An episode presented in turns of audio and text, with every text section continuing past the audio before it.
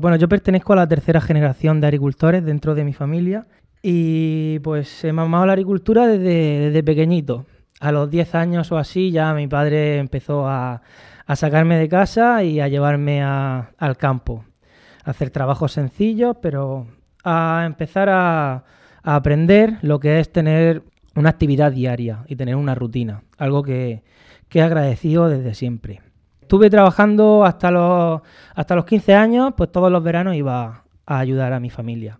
A los 15 años, un grupo de amigos y, yo em, decidimos eh, hacer un grupo de música y estuvimos tocando pues 5 años, desde los 15 hasta los 20 años, donde aparte de tocar también fui técnico de sonido y estuve metido en ese mundo. Eh, lo dejé porque me cansé y, al final no, me satisfacía lo que en principio parecía que, era una vocación. Al final me di cuenta de que solamente era un hobby y cuando ese hobby se convirtió en profesión no, no me gustó tanto. Y volví a los inicios, ¿no? Volví al campo, pero con otra, con otra visión. Ya esos cinco años había, había siempre he tenido interés sobre la biología, sobre, sobre el medio ambiente Empecé, uno de los libros que, recuerdo que me creó más impacto fue de Fukuoka, La revolución de una brina de paja.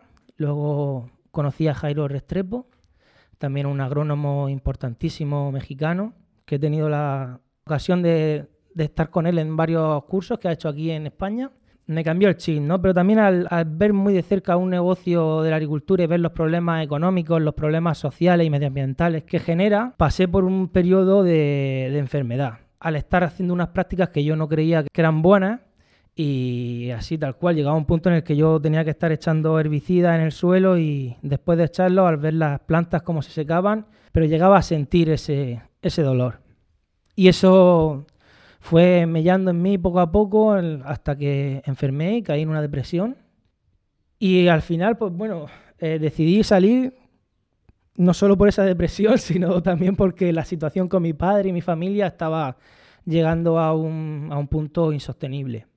Bueno, recuerdo el último día que con ese agobio, eh, esa ansiedad y ese, esa rabia, esa impotencia, pues le pegué varios puñetazos a una pared y me rompí varios dedos y tuve que parar tres meses por esa, por esa rotura. Y ese parón fue el que, el que me hizo a mí reflexionar y dar el paso a crear mi propio negocio. Y eso fue hace cuatro años. Ahí fue donde empezó la cesta de Juan. La cesta de Juan está dividida en dos espacios. Yo me acerco primero a una agricultura natural, después paso por una permacultura y me centro en la agricultura a través de una agricultura regenerativa. ¿Qué es una agricultura regenerativa? Bueno, pues como su nombre indica, la agricultura regenerativa pretende primero regenerar.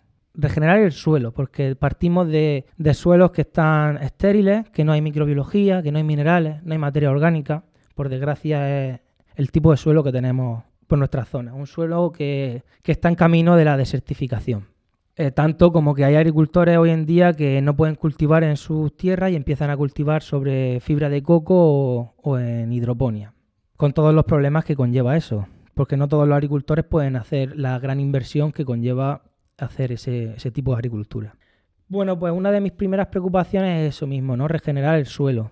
Empiezo a entender cómo funciona ese ser vivo, la relación que tiene los minerales con los microorganismos a través de la materia orgánica. El abonado en verde es meter distintas plantas con distintas propiedades, unas que fijen nitrógeno, otras que muevan ciertos elementos. Cada planta, eh, por sus cualidades, por su poder radicular, absorbe y devuelve elementos a la tierra. Pues es conocer un poquito más qué tipo de planta y qué tipo de tierra tengo y qué tipo de tierra quiero conseguir.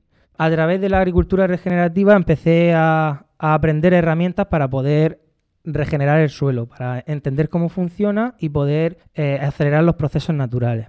Entonces, a través de, ese, tipo de herramientas lo que conseguimos es un alimento con un mayor valor nutricional, que cuando las personas lo consumen pueden nutrirse muchísimo más. El problema que tenemos ahora con los alimentos, que algo que todos conocemos y hemos dicho alguna vez, ya no saben igual los alimentos como sabían antes. Pues precisamente ese, síntoma nos está diciendo de que no están los nutrientes que no están los minerales necesarios que daban ese sabor. Y eso es lo primero, ¿no? Devolver el sabor a las personas.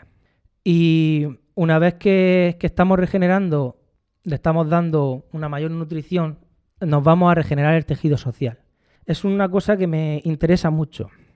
¿Cómo pretendo regenerar el tejido social? Pues a través de, de dos formas. Primero, el tejido social económico, a través de conectar con distintos artesanos, donde esos artesanos están trabajando de una manera sostenible, con herramientas y con materiales naturales, y son locales de nuestra zona. Entonces, a través de la cesta de Juan nos ponemos en comunicación y podemos poner a los consumidores todos esos productos en una misma, con una misma dirección. Por ejemplo, la miel, la miel es de apicultores de aquí de nuestra zona. La cosmética, tenemos cosmética natural, que son también de unos artesanos de nuestra misma zona, que ellos mismos elaboran esa cosmética, que no hayan químicos, que respeten el medio ambiente. Y así empiezo a contactar con distintos artesanos. Las cestas las entrego en unas cestas del parto que están hechas por artesanos de, nuestra provincia y así es como fomentamos el trabajo local. Y luego también fortalecemos el tejido social a través de charlas, de ponencias, todo referente al cuidado del medio ambiente y cuidado de las personas.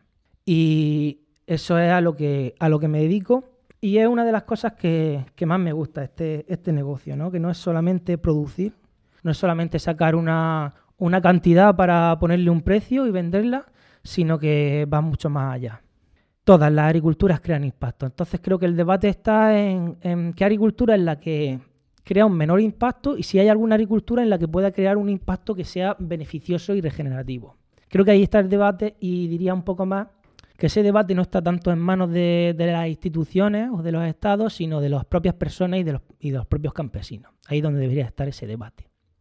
Y bueno, esto yo llevo más de 10 años estudiando estudiando microbiología, estudiando minerales, estudiando biología.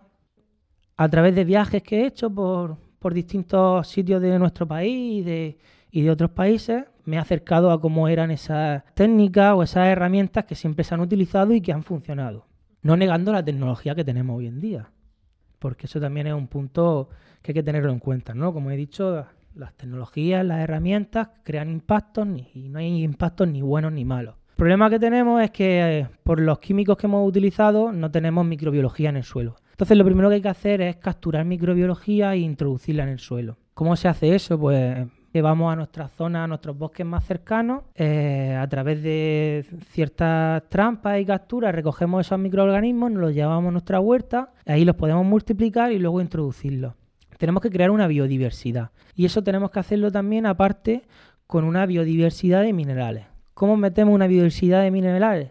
Que es realmente la química natural, son los elementos de la tabla periódica.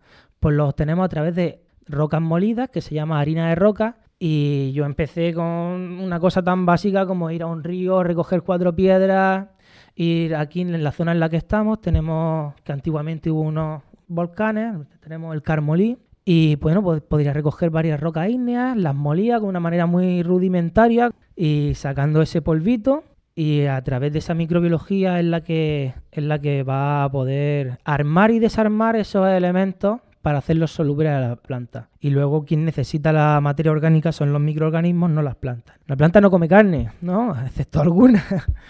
o sea, quien necesita la materia orgánica son los microorganismos. Una vez que tenemos en el suelo unos minerales variados, una microbiología variada, lo que tenemos que tener es unas plantas variadas. Entonces, lo que utilizamos es un abonado en verde para poder regenerar un suelo, lo mejor sería que como mínimo durante uno o dos años no se pretendiese sacar una producción de ese suelo. Hay que entender que cuando tú estás sacando algo del suelo, se lo tienes que devolver. Son minerales que han, sido extraídos. Eh, yo tengo un pensamiento que cuando cobro mi producción, lo primero que tengo que hacer es pagarle al suelo. Después pagarle a los empleados si los tengo y luego el resto que queda ya es para mí. Claro, porque aquí partimos también de un problema social y es de cómo entendemos nosotros el alimento, cómo lo compramos, cómo lo consumimos, eh, cómo nos lo venden. ¿no? Eso hay un problema que tenemos por un lado y cómo que está dentro de, de la economía y demás. Yo he podido llevar esto a cabo, yo llevo cuatro años con la cesta de Juan. Este es el primer año que no tengo pérdidas. Tenemos que entender que cuando consumimos estamos haciendo un acto político. Y luego también tenemos que tener una actitud crítica ante todo, y más en este mundo en el que estamos viviendo. Sin, sin eso vamos como, como zombies, que en realidad no lo es. que nosotros todos formamos parte de, esta sociedad y, hacemos que esta sociedad funcione así porque la aceptamos y, no la cuestionamos.